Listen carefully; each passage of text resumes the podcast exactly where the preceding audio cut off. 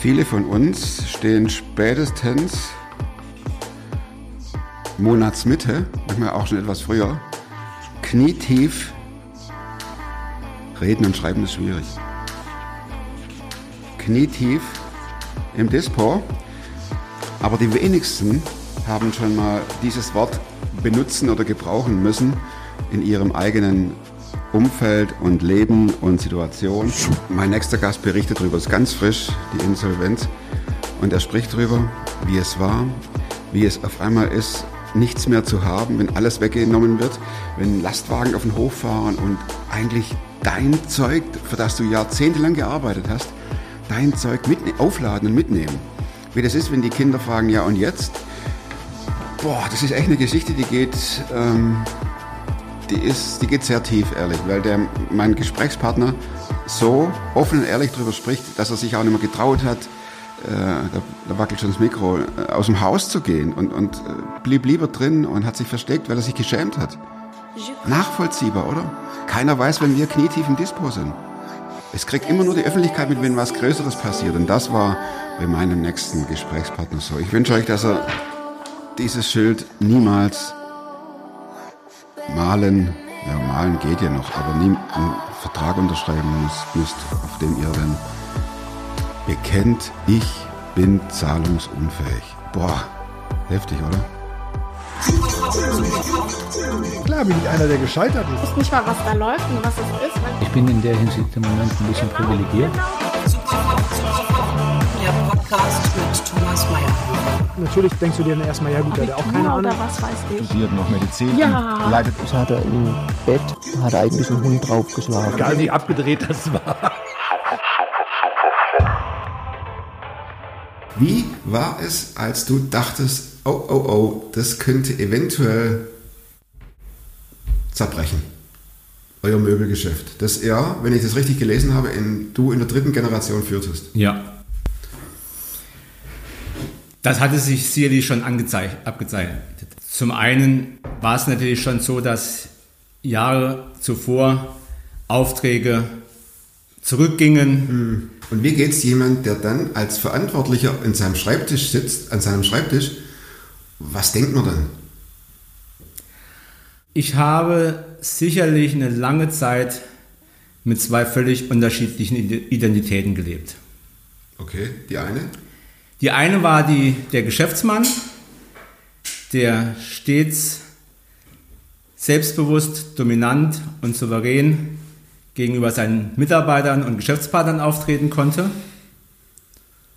Und die zweite war der gebrochene Mann, der alleine und einsam an seinem Schreibtisch sitzt, nicht mehr weiß, wie es weitergehen soll, wo der nächste Auftrag herkommt, ob das Geld für die nächsten Löhne und Sozialversicherungsbeiträge reicht, wie das ausgeht und einfach nicht mehr weiß, wie es gehen soll, wo, wenn man spürt, dass das Leben nur noch ein Reagieren und kein Agieren mehr ist.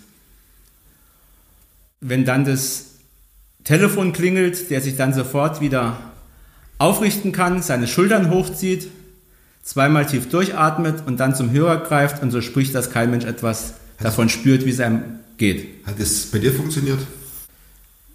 Ich habe so lange funktioniert. Ich habe so funktioniert. Und ähm, deshalb bin ich auch ein Mensch, ich habe über Monate keine Nacht durchgeschlafen. Ich habe äh, unendlich viele schlaflose Nächte gehabt, wo man nicht weiß, wie es weitergeht. Hat es deine Frau bemerkt? Ja, selbstverständlich. Und was hat sie dann gesagt zu dir? Die hat zum Schluss nicht mehr viel gesagt. Die hat es hingenommen, weil sie wusste, ich habe mich dafür entschieden. Für mich gab es auch wenig Alternativen dazu. Ich bin in, in das Unternehmen hineingeboren. Ah, okay. Ich habe es für mich angenommen. Ich habe es für mich auch als meinen Sinn gesehen. Ich habe mir immer gedacht, naja, Gott hat schon gewusst, weshalb er mich in diese Familie hineingeboren hat und welche Verantwortung, welche Aufgaben für mich daraus resultieren. Das wusste er sicherlich und deshalb habe ich, Das bin ich. hab ich Das bin ich. Okay, so. Oh, De ja. deshalb habe ich das so angenommen. Und ähm, das auch nicht hinterfragt. Möglicherweise wollte ich es auch nicht, weil ich zumindest auch erlebt habe, dass es dem Unternehmen mal sehr gut ging, hat Also diese Auskommen. ja, ja, ja, richtig, hat man das gesehen. Und äh, ich meine, ich bin aus einer Zeit herausgewachsen, dort hineingewachsen, als man auch in unserer Branche noch glaubte, die Bäume wachsen alle in den Himmel. Ah, okay. Und so ging es Ja. den Inhabern und den Familien und so weiter und hat gedacht, naja, das bringt auch dich irgendwie gut durchs Leben. es wird schon wieder. Wird schon wieder, ja. Ja. Und, ähm, aber es war dann nachher so, dass äh, es immer weniger wurde. Äh, Aufträge wurden weniger, Mitarbeiter wurden weniger. Und ähm, man hat aber immer wieder versucht, was Neues zu machen, mal neue Produkte, versucht neue In welcher Kunden. Branche war der unterwegs? Wir waren überwiegend in der Produktion von furnierten Echtholzmöbelteilen und Möbel unterwegs. Wie war das, als dir klar war, das funktioniert nicht mehr? Innerhalb von drei, nein, innerhalb von sechs Monaten sind mir drei Großkunden weggebrochen. Ein durch Insolvenz und zwei durch Verlagerung der Aufträge ins Ausland. Und da habe ich im Grunde gemerkt, das wirst du nicht kompensieren können. Das geht nicht. Das kriegst du nicht wieder hin. Wie war das Und dann? es ging, man hat auch nachher gemerkt, äh, dass immer mehr Türen zugingen. Ich habe versucht, dann darauf zu achten, gibt es noch irgendwo Situationen, wo neue Türen aufgehen und wo welche zugingen. Und zum Schluss war es so, dass im Grunde nur noch Türen zugingen. Und der Schritt dann zum Entschluss, den Insolvenzverwalter anzurufen oder Insolvenz anzumelden, fiel dir dann noch schwer oder war das dann einfach eine logische Entscheidung aufgrund der Tatsachen um dich herum? Das fiel mir selbstverständlich noch schwer und die Entscheidung ging auch nicht von heute auf morgen. Und man bespricht sich da auch mit dem Anwalt, mit verschiedenen Leuten. Und vorher habe ich auch mit Banken noch ein Gespräch, ges- mit Banken Gespräche gesucht, um zu gucken, was man noch machen kann und äh, wie weit Banken einem noch helfen können, finanzieren können und so weiter. Und wo ich dann gemerkt habe, was die mit mir vorhaben, was die für Sicherheiten haben wollen und so weiter und so fort. Wenn ich diese Sicherheiten, diese Gelder gehabt hätte, dann hätte ich nicht in Insolvenz gehen müssen oder anstreben müssen. Zum Erstaunen der Banker sagt der Stähling, mache ich nicht. Weiß ich nicht, ob es zu denen erstaunen war. Es gab nachher auch keine weiteren, zumindest keine großen äh, Sitzungen mehr mit denen. Und dann war es im Prinzip klar. Und dann war es irgendwo klar, dass dieser Schritt kommt. Äh, mein Anwalt, der hat zwar noch verschiedene Möglichkeiten geprüft, ähm, aber der hat auch keine andere Möglichkeit gesehen. Und dann musstest du im Prinzip die Tür abschließen. Ja, ist er, der Anwalt hat das vorbereitet und ich musste nur noch unterschreiben. Vor den Mitarbeiter hinstellen. vor die Mitarbeiter stellen und dir die Nachricht überbringen. Das war mit das Schwerste oder vielleicht das Schwerste für mich.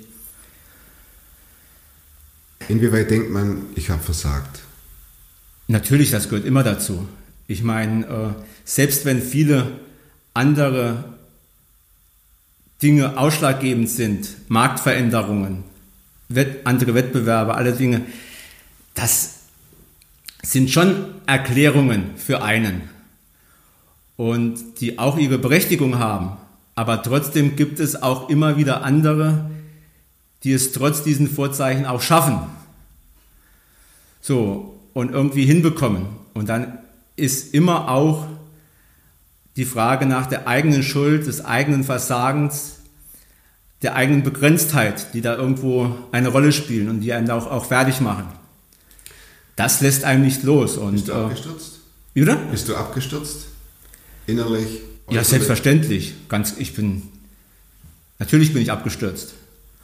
Und so fühlte ich mich auch über lange Zeit. Ich bin ja nicht, mir war es unangenehm, unter Menschen zu gehen, in die Öffentlichkeit zu gehen, äh, weil immer dieses äh, eine Rolle gespielt hat. Und ähm, ich habe mich mir oft die Frage gestellt, was für mich schlimmer gewesen wäre, die Diagnose einer schweren Krankheit oder die Insolvenz. Nicht, dass ich mir jetzt das sage, ich will, bin, scharf auf, bin scharf auf eine Krankheit. Ich will überhaupt gar keine Diagnose haben. Ich will keinen Bauchspeicheldrüsenkrebs. Will ich nicht haben. Aber das wäre eine äh, Entlastung gewesen für äh, die Kommunikation mit dem Dorf. Die Krankheit, eine- eine Krankheit ist für mich etwas, wo ich selbst keinen eigenen Anteil dran habe. Was ich für mich vielleicht möglicherweise leichter als einen Schicksalsschlag hätte annehmen können, können als jetzt eine Insolvenz, wo immer natürlich die Frage mitspielt, wie weit bin ich selbst dran schuld. Ja. Das, da ist, liegt für mich der große Unterschied. Nicht, dass ich jetzt äh, mich nach einer Krankheit sehne, überhaupt nicht, sondern es geht einfach klar. nur der Unterschied, was ist jetzt äh, wirklich von Gott in mein Leben hineingestellt worden, was ich annehmen muss und in welchen Dingen kommt mein eigenes Versagen, meine eigene Begrenztheit mit ins Spiel. Dann warst du auf einmal jeden Tag daheim. Hey, zum, am Anfang war ich auch noch mit in der Firma bis zur Betriebsstilllegung, weil ich musste ja auch dem Insolvenzverwalter zur Verfügung stehen. Er war auch auf der Suche nach Investoren, da musste ich ihn unterstützen und das war schon, aber ich habe mich schon weitestgehend zurückgezogen, ja. Aber dann kam ja doch der Punkt, wo du dann für dich die Tür abgeschlossen hast. Das heißt, zum letzten Mal Natürlich, in der Firma verabschiedet. ja, Drei sicher. Generationenhaus. Ja, und auch ganz schlecht. Schlimm war ja nachher auch, wo das, die ganzen Maschinen verkauft wurden und äh, abtransportiert wurden. Das war für mich auch schlimm, wenn ich daran denke. Ich habe große Erinnerungen daran, wenn ich früher mit, als Kind mit meinem Großvater und Vater bei uns am Hof stand und durchaus mit staunenden Kinderaugen und auch mit einer gewissen Portion Stolz die Anlieferung beobachtet habe. Und heute stehe ich mit meinem eigenen Sohn auf dem Hof und muss zu- zusehen, wie alles wieder abgeholt wird. Und das war für mich ein ganz, ganz tiefer Schmerz, der mich auch viele, viele Tränen gekostet hat. Die ersten Monate, die waren für mich sehr stark dominiert vom Verkauf der Maschinen und vom Abtransportiert, vom Reinigen, vom, klar. vom ganze Aufräumen, alles, alles, was damit zusammenhängt. Ja. Und dann habe ich natürlich für mich auch immer wieder versucht, einen neuen Weg zu finden, wie es weitergeht. Habe auch Bewerbungen geschrieben, habe mich umgeguckt, wo es für mich eine neue Anstellung geben könnte, sowohl in meinem beruflichen Umfeld wie auch in meinem christlichen Umfeld, was mir sehr wichtig ist. Und hat sich aber nichts aufgetan. Und habe dann auch immer wieder täglich Gott gefragt, wie es weitergehen soll. Wie mein neuer Weg ist, ob er was für mich hat. Gott hat irgendwann später angefangen, mit mir zu sprechen. Und das ausgerechnet an dem Tag, an dem alle Maschinen, alle Industrieanlagen abgebaut waren in der Firma und alles abtransportiert war. als mit das mein- eine abgeschlossen ja, als mit meinem alten Leben final Tabula Rasa geschehen ist. In dem Moment hat Gott angefangen, mit mir zu sprechen. Wie? Das ist natürlich. Ja, Erzähl mal. Ja, also wie geht das? jetzt- Tür zu, alles ja. klar, alles weg, Ja. Leer. Ja, also, also jetzt nicht, äh, indem irgendwo eine akustisch vernehmbare Stimme vom Himmel gekommen ist, äh, wie damals bei der Taufe Jesu, akustisch wahrnehmbar, das ist mein lieber Sohn. sondern immer, ja auf, schlecht gewesen. Ja, sondern immer auf- sondern immer auf ganz unterschiedliche Weise. Das erste Mal, wie gesagt, an dem Tag, wo Tab völlig Tabula Rasa geschehen ist, bin ich morgens mit einem Gedanken im Kopf aufgewacht, mit einem Bibelvers. Ich bin wach geworden und das erste, was ich hatte, war dieser Bibelvers im Kopf, nichts anderes. Da will ich natürlich gerne wissen, was für ein Bibelvers. Jesa Jesaja 43 müsste das sein, die Verse 18 und 19. Gedenke nicht an das Frühere und achte nicht auf das Vorige, denn siehe, ich will ein Neues schaffen. Oh. Jetzt wächst es auf, erkennt ihr es denn nicht? Ich mache einen Weg in der Wüste und Wasserströme in der Einöde. Oh, da muss man drüber nachdenken. Ja. So, und im Grunde ist mir bei jeder dieser Begegnungen, insgesamt waren es nachher sieben Begegnungen mit diesem Vers, ist mir jedes Mal etwas anderes daraus wichtig geworden. Das erste Mal war es im Grunde der Weg in der Wüste. der mich total angesprochen hat und erreicht. Weil es gab an dem Morgen kein anderes Bild, welches meine Situation und mein Leben besser hätte beschreiben können als die Wüste. Klar. So, dann etwa ein Vierteljahr später bekomme ich diesen Vers oder den Text gestellt, von außen gestellt zur Vorbereitung einer Bibelarbeit oder Bibelstunde. Musste ich mich wieder mit dem Text auseinandersetzen.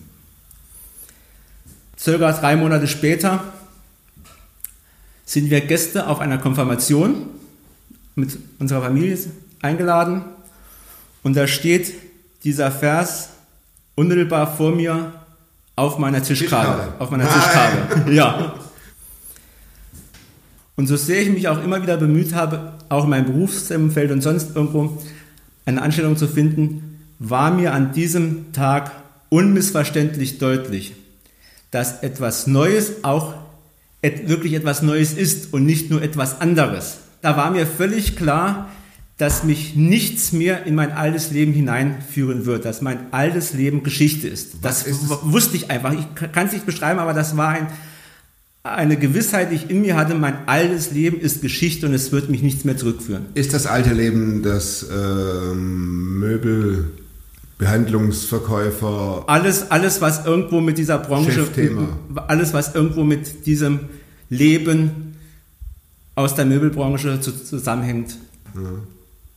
Ich habe mich in verschiedenen Dingen beworben. Es hätte manches sein können, ob ich irgendwo in eine Projektabteilung gehe, ob ich in, in den Vertrieb gehe, im, im Zulieferbereich äh, der Branche.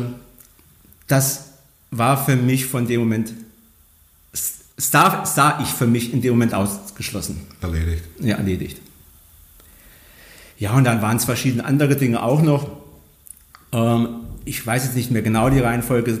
Also dieses siebenmal hat sich hingezogen über ein, dreiviertel Jahre. Okay. Äh, dann äh, war es mal so, dass ich ähm, dieses Bibelwort aus dem Altpapier herausgezogen habe. Dann kam es, dass ich einen kleinen Bildband als Weihnachtsgruß geschenkt bekam. Da stand dieses Vers unmittelbar auf der ersten Seite. Ich habe es aufgeschlagen und da stand dieses Bibelwort da.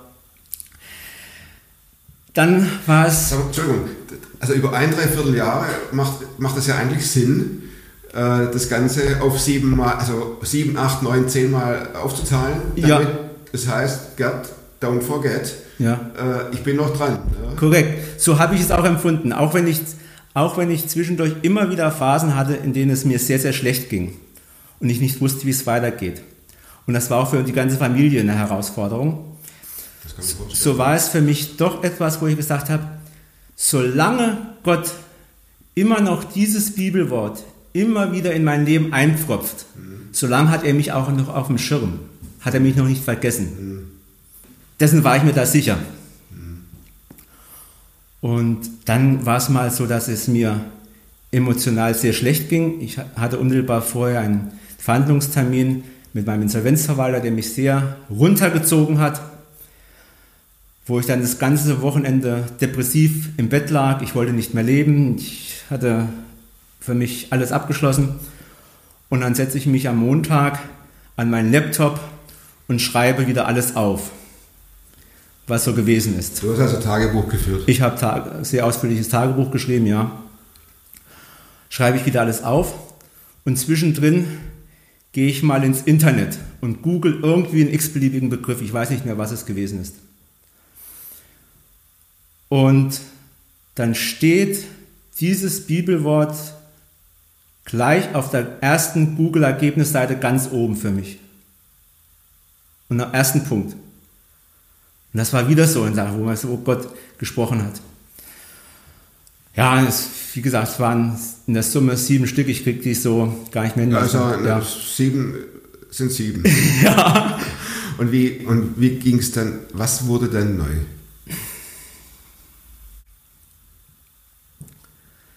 Um das Bibelwort aufzugreifen.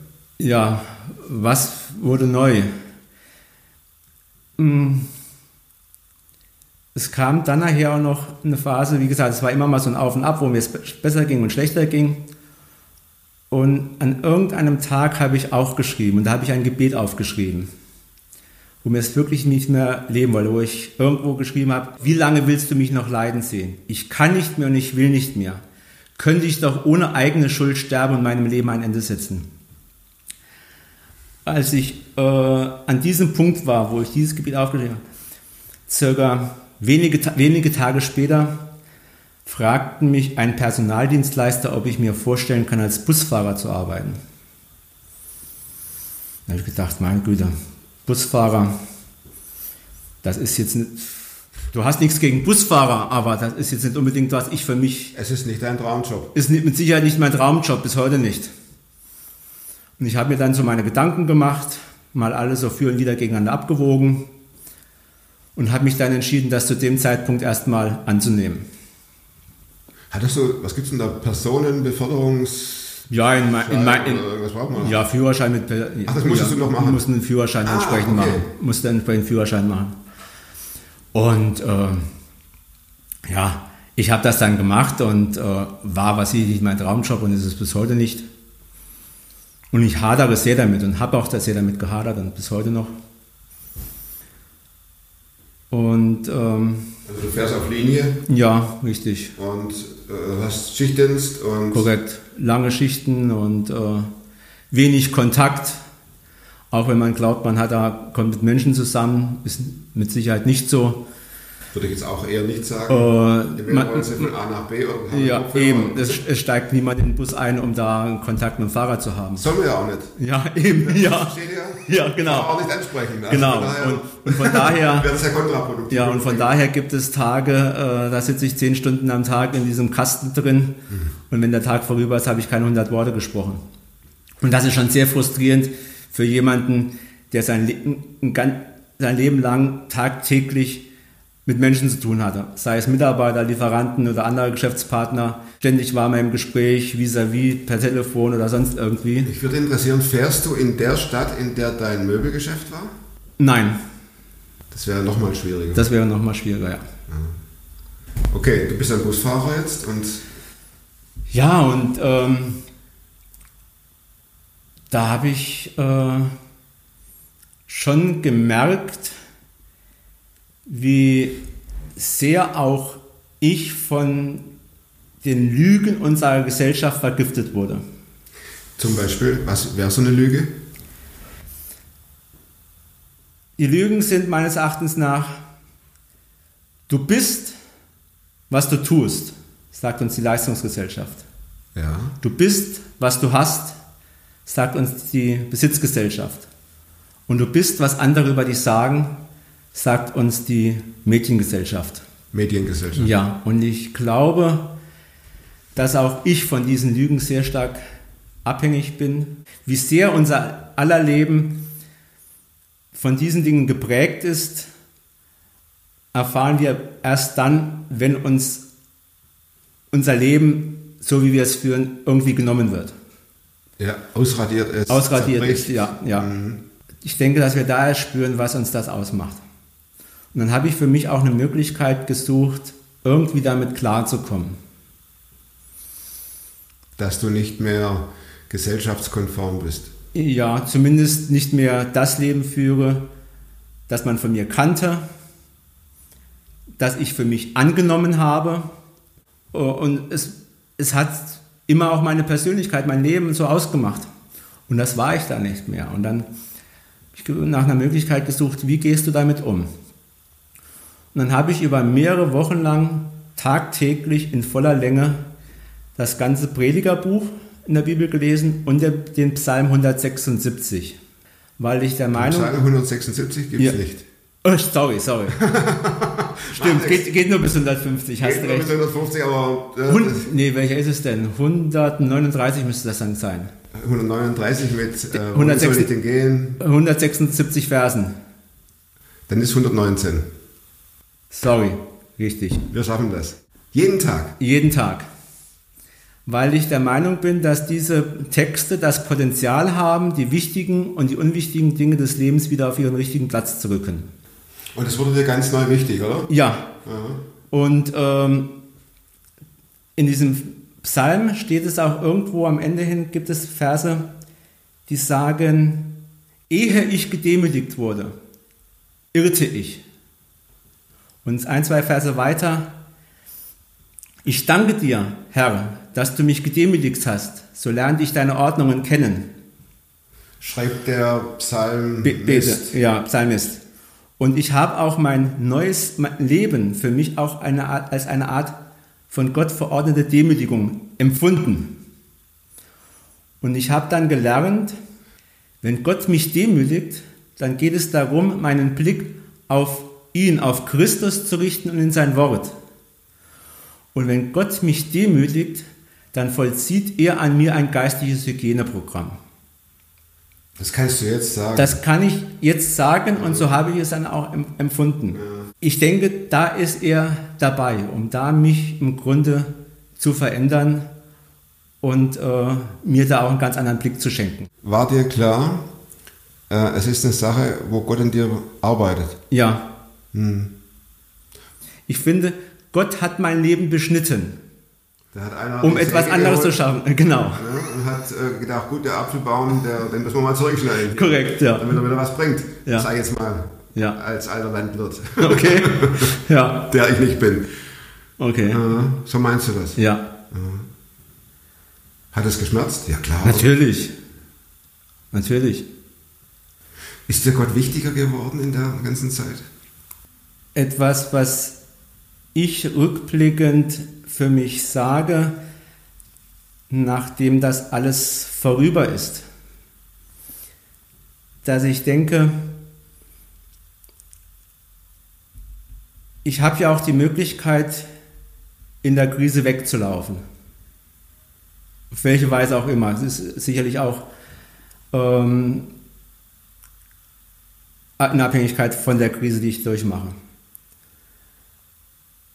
dass ich heute sage, wenn ich in meiner Krise weglaufe, dann nehme ich Gott die Chance, dass er sich in dieser Krise mir als Gott erweist.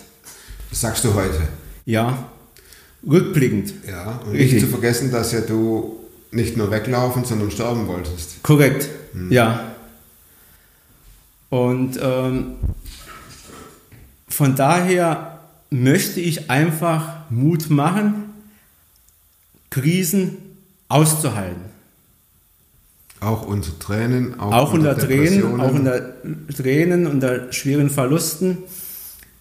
Einfach aushalten, weil ich glaube, dass Gott in unseren Krisen etwas Neues für uns oder mit uns vorbereiten möchte, was ich in dem Moment nicht sehe. Ich habe für mich auch sehr deutlich erfahren und erlebt, dass es für mich relativ einfach ist, Gott zu vertrauen, ihn zu glauben, solange 90 Prozent, 95 Prozent meines Lebens so verlaufen, wie ich es mir wünsche. Wenn ich das Gefühl habe, dass ich die Zügel meines Lebens einigermaßen sicher in meinen Händen halte, dann kann ich ihm gut vertrauen. In den restlichen 5 bis 10 Prozent. Ja. Wenn er mir aber die Zügel meines Lebens aus meinen Händen reißt, wenn er mir, wenn er die von mir empfundenen Sicherheiten zum Einsturz bringt und ich spüre, dass ich zu 100% auf andere Menschen angewiesen bin, dass andere Menschen zu 100% Macht über mich haben, dann ist es schon sehr viel schwerer für mich, Gott zu vertrauen und ihm zu glauben, dass alles gut wird. Und das habe ich im Grunde zu keiner Zeit so lange und so intensiv erlebt wie in der Insolvenz. Hast du dich an dieses Vertrauen herantasten müssen? Man kann ja nicht sagen, ich vertraue jetzt und dann läuft's, sondern das sind doch Schritte dahin. Ich, ich, ich, ich, ich formuliere, ich vertraue dir, bumm, falle wieder um. Dann muss man es wieder ausstellen. Dann muss man wieder sagen, okay, ich vertraue dir, bumm, falle, falle wieder um, kommt wieder irgendwas dazwischen. Ne? Ähm, oder war das ein Entschluss? Das ist ja auch subjektiv. Hm. Jeder, andere, äh, jeder geht anders damit um. Ähm, oder hast du für dich einfach gesagt, das mache ich so und fertig? Hm. Nee, also ähm, ich glaube durchaus, dass es viele Momente gab, wo ich nicht vertraut habe, zu wenig Vertrauen hatte. Und jetzt bist du der vertrauende Busfahrer und denkst manchmal, ist das schon das Neue? Also das ist meine Vermutung jetzt Ja. oder meine Frage. Oder bist du angekommen? Also ähm, angekommen glaube ich nicht. Ich weiß nicht, was noch kommt. Ich weiß nicht, ob ich das machen werde bis zu meiner Rente oder ob noch was anderes kommt. Stresst dich das, wenn du äh, Bus mö- fahren musst? möglicherweise ist das auch nur in ein, Zwischenstation. eine Zwischenstation oder neue Erfahrung, die ich machen muss, durch die mich Gott etwas lehren will. Ja. Ich weiß es nicht. Ich habe keine Ahnung. Und wie schaust du nach vorne?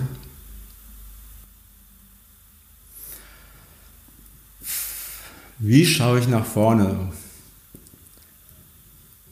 Ich lebe erstmal in dem Hier und Jetzt. Das ist ja auch eine neue Erfahrung, oder? Ja. Und warte ab und gucke, ob Gott etwas macht. Ich möchte Ah. gern meine banalen vier Schlussfragen stellen, ohne die ich dich nicht ziehen lassen werde. Okay, hoffentlich be- habe ich da eine Antwort drauf. Die eine Frage ist ganz einfach. Gibt es ein Buch, das du nicht nur einmal gelesen hast? Ich weiß es Also so ein Buch, wo du sagst, das muss man unbedingt gelesen haben. Das empfehle ich. Gut, was ich sehr gerne lese, was ich alles von lese, ist im Grunde Peter Hane. Um, um hier einfach das mal zu zeigen, ähm, da gibt es dann doch von Peter Heine etliches. Was haben wir denn hier? Er hat. Boah, boah, boah. Ja. Zweite Frage. Wozu kannst du heute leichter Nein sagen als vor fünf Jahren? Wozu kann ich leichter Nein sagen? Ich kann die Frage auch ausbauen.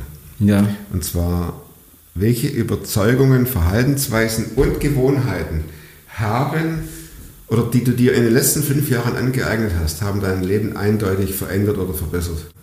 Ja, das ist einfach, äh, dass meine Termine mit Gott, sprich Bibellesen, Gebet, diese Dinge intensiver geworden sind. Jetzt kommen wir zu unserer letzten Frage. Und zwar, was schreibst du aufs Plakat? Sie, da könnte ich draufstehen, was ich vorhin schon gesagt habe. Wer in der Krise wegläuft, der nimmt Gott die Gelegenheit, sich ihm als Gott zu erweisen. Nächste Woche kommt ein neuer Beitrag und bis dahin, werdet oder bleibt super fromm. Macht's gut. Tschüss.